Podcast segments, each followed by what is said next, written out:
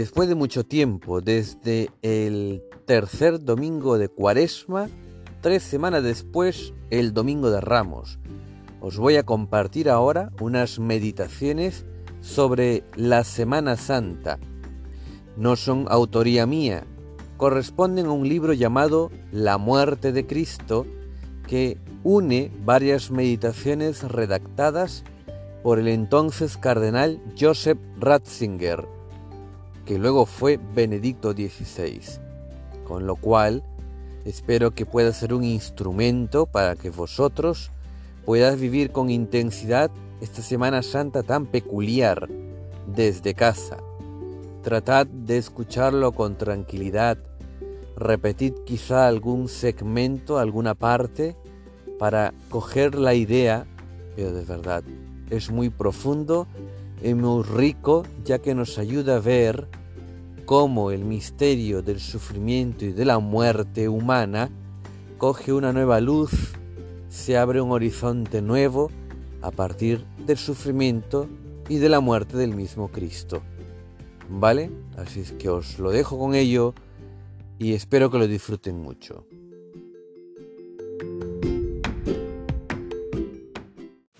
La muerte de Cristo. Meditaciones sobre la Semana Santa. Joseph Ratzinger. ¿De dónde nacen mis meditaciones sobre la Semana Santa? Han pasado más de 30 años desde que escribí mis meditaciones sobre la Semana Santa.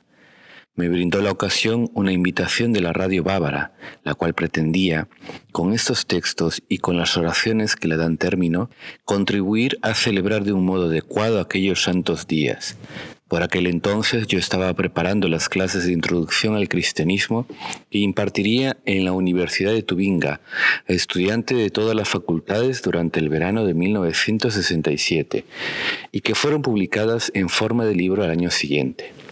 Tenía claro que la cristología debía constituir el núcleo de estas clases y que en ellas a la teología del misterio pascual le correspondía un puesto igual de central. Por tanto, esas reflexiones servirían también como preparación para las clases que tendría muy poco después. Por otra parte, aquellas exigían salir del ámbito estrictamente científico. Se trataba de llegar a comprender el mensaje cristiano en el momento presente y por tanto, sobre la base de dicha comprensión, hacerlo comprensible a otros, incluidos a aquellos que están alejados. Así pues, todo esto asumía un carácter muy personal para mí. Me interrogaba sobre mi ser cristiano, sobre cuáles eran el fundamento y el itinerario. El tema del Viernes Santo no puede dejar indiferente a ningún cristiano, más aún a ningún hombre que busque con sinceridad el camino recto. No es excepcional que un hombre aparentemente derrotado, muerto en el abandono y el sufrimiento más extremos, sea presentado como el redentor de todos los hombres. ¿Qué tiene que ver el dolor con la salvación, el sufrimiento con la felicidad?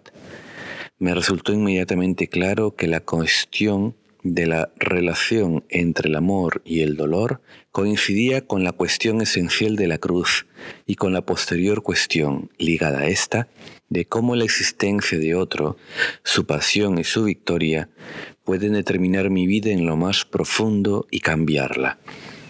Pero aquí se trata de hablar sobre todo de las meditaciones sobre el sábado santo. Dado que nací un sábado santo, este día ha tenido siempre para mí un significado especial.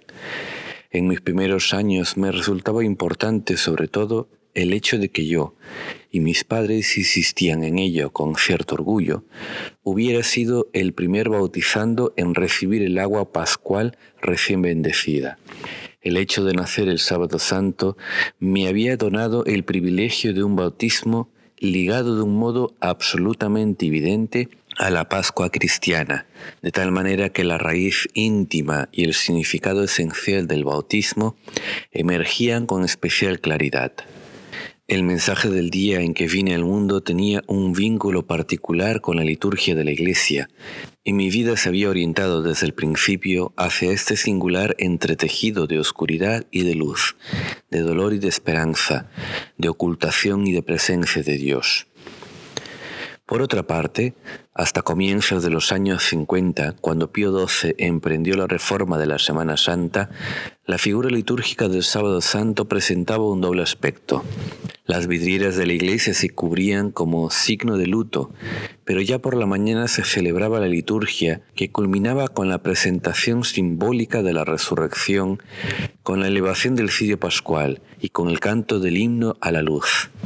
Supe muy pronto que en origen esta liturgia se celebraba en el alba del día de Pascua, pero posteriormente el comienzo se había adelantado a la noche del sábado santo, a causa de los numerosos catecúmenos que durante esta celebración recibían el bautismo, el sacramento de la muerte y resurrección. Si la elevación del cirio es un drama simbólico en el que el signo de la nueva luz representa la victoria sobre la muerte, el bautismo de muchas personas con respecto al símbolo de la luz se entendía como presencia real del misterio pascual. Quien lo recibía pasaba él mismo a través de la muerte y de la resurrección.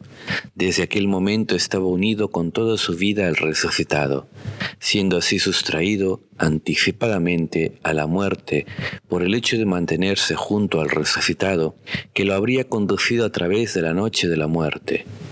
En ese drama litúrgico, junto al simbolismo de la luz, encontraba un espacio de simbología del agua con un doble significado. El agua como amenaza a la vida, como potencia destructora, como elemento de muerte, y el agua como fuente de vida, condición para toda vida. Como ya he dicho, yo sabía que más tarde la celebración se había ido poco a poco adelantando hasta desarrollarse en la mañana del sábado, pero siempre con una luz amortiguada. Se trataba de una liturgia más bien docta, en la que no participaban muchos fieles. Una vez acabado el drama de la luz y del agua, que entonces ya se desarrollaba por lo común sin bautizandos, se volvía al luto del sábado santo. El santo sepulcro que habitualmente se preparaba en nuestras iglesias volvía a ser el centro de la oración. El misterio de Cristo muerto por nosotros, que como muerto yacía en el sepulcro, caracterizaba la piedad popular de este día.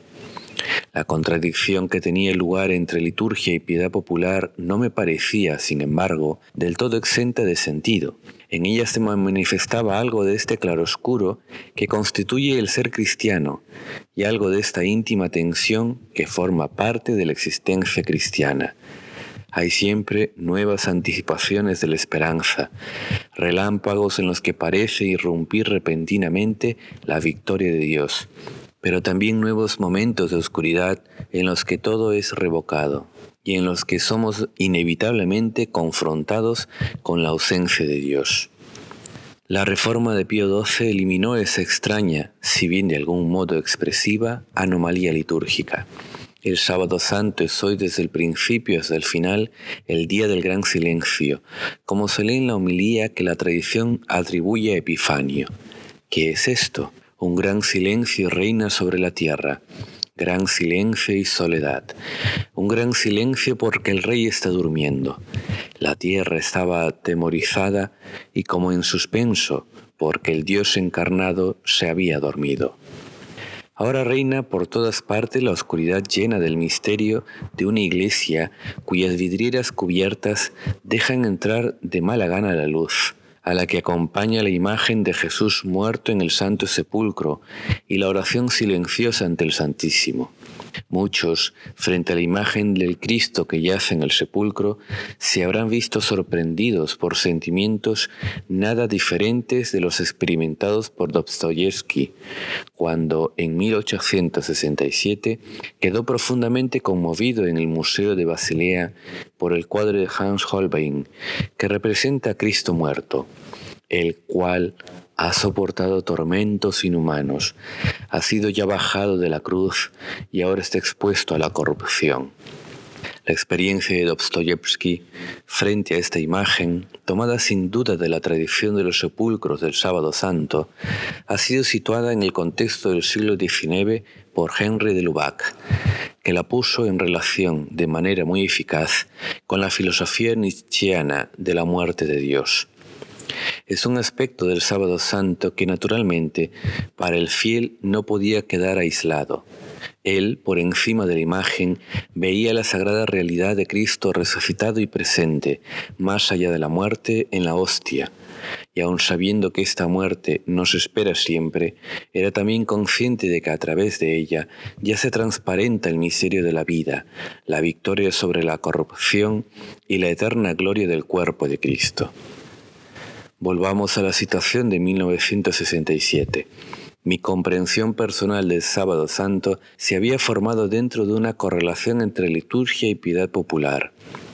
Pero la teología me enfrentó a una cuestión que va aún más al fondo.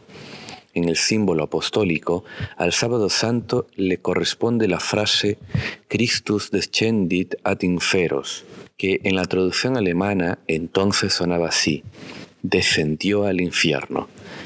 La nueva traducción de los años 70 ha mitigado esta afirmación tan rica de misterio con la fórmula descendido al reino de la muerte. En el semestre invernal de 1955 al 56, había impartido por primera vez la asignatura de Cristología en el seminario de Frisiña, confrontándome también en aquella ocasión con el significado de esta frase, que entonces ocupaba un lugar sin duda más bien marginal en la conciencia teológica. Acababa de terminar el curso cuando en el verano de 1956 recibí un nuevo libro de Hans Urs von Balthasar para recensionar, en el que se situaba el artículo del descenso a los infiernos en el centro de la fe y de la vida cristiana. Cristo mismo habría estado en los infiernos, en el sentido más profundo del término, y solo en este último estadio de su descenso la redención habría llegado hasta el abismo más profundo, hasta el propio infierno. En su momento no me pude adherir a esta tesis que Baltasar desarrolló de nuevo posteriormente en 1969 de forma grandiosa e impresionante en su Teología de los Tres Días. Debo confesar que aún hoy, como en 1956 y en 1967, no me siento en este punto un seguidor completo del gran teólogo suizo, al cual me unió más tarde una estrecha amistad. Prefiero que esta frase cargada de misterio, que nos hace salir del mundo de la historia para entrar en el secreto de la muerte, permanezca en su misteriosa oscuridad una propuesta de algunos exégetas en sí misma más bien banal, me parecía ya en 1956 y después también en 1967, como aún hoy, que indicaba un camino que permitía dejar en lo incognoscible lo que es incognoscible y que sin embargo, precisamente por su modestia, consentía en recuperar lo esencial de la propuesta de von Balthasar. Se ha dicho por parte de muchos exégetas y aún hoy se dice que todo lo que los teólogos afirman a propósito de esto sería una interpretación que va más allá del texto.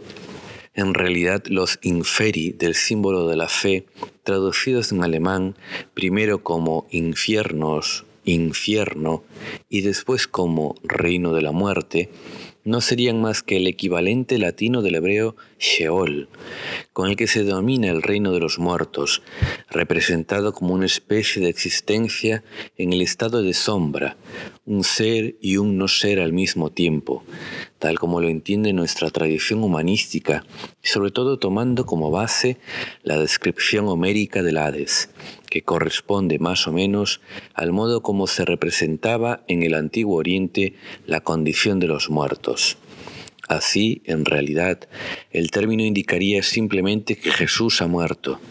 Como siempre he tenido un gran respeto por los exégetas, di por supuesto que esta afirmación, en cuanto tal, es ante todo correcta, pero al mismo tiempo me di cuenta de que no se había pensado sobre ella hasta el fondo. En efecto, ¿Qué significa que alguien ha muerto? ¿Qué es la muerte? Para quien mira desde fuera, ¿qué es una persona que está muerta? ¿En qué consiste el reino de la muerte si se puede excluir la idea banal de que sea simplemente la nada? Así, detrás de la aparente solución, vuelven a aflorar de nuevo todas las preguntas que los teólogos han discutido durante siglos. Sin embargo, al mismo tiempo se me presentaba, partiendo de lo anterior, la síntesis de las aporías. Si Jesús ha muerto, ha descendido a la profundidad misteriosa a la que la muerte nos conduce. Ha marchado hacia la soledad más extrema, donde nadie nos puede acompañar. En efecto, estar muerto comporta ante todo la pérdida de la comunicación, una soledad en la que el amor ya no puede avanzar. En ese sentido, Cristo fue al infierno, cuya esencia es justamente la privación del amor, la separación de Dios y de los hombres. Pero allí donde llega Él, el infierno deja de ser infierno, puesto que Él mismo es la vida y el amor, puesto que Él es el puente que une al hombre y a Dios, y por eso mismo también a los hombres entre ellos. Así, el descenso es al mismo tiempo también transformación. Ya no existe la última soledad, o como mucho puede existir para aquel que la quiere expresamente, que desde lo más íntimo y desde aquello que lo constituye rechaza el amor porque quiere ser solamente el mismo, desde el mismo y por el mismo. No pretendo desarrollar más adelante en estas páginas tales reflexiones. Solo quiero indicar las cuestiones que me apremiaban mientras escribía mis meditaciones sobre la Semana Santa, Debo añadir tal vez que en 1967 todo esto cobraba un cariz más urgente para mí, porque ya se perfilaba la gran crisis de la conciencia cristiana, que con los acontecimientos de 1968 se hicieron también visibles y tangibles al exterior. Las iglesias con las ventanas tapadas con trapos negros se convirtieron en el símbolo de la situación de nuestro mundo. Hay ventanas, es cierto, pero están cubiertas. No penetra por ellas la luz de fuera y de lo alto. Dios se esconde. No obstante, dado que la expresión de Martin Buber, tiniebla de Dios, parecía corresponder con los tiempos, no escribí mis textos simplemente para hacer un análisis histórico o para lamentarme dentro de una estancia oscura. Sabía que las cortinas caen, sabía que detrás de las cortinas la luz espera, sabía que el silencio del sábado santo está lleno del misterio de la esperanza. Precisamente porque me sabía partícipe de las miserias de nuestra generación, me sentía llamado a dar voz a la esperanza, la cual, en verdad, en la hora del silencio y de la oscuridad, está particularmente cercana. Joseph Cardenal Ratzinger, Roma, 1 de noviembre de 1997, Solemnidad de Todos los Santos.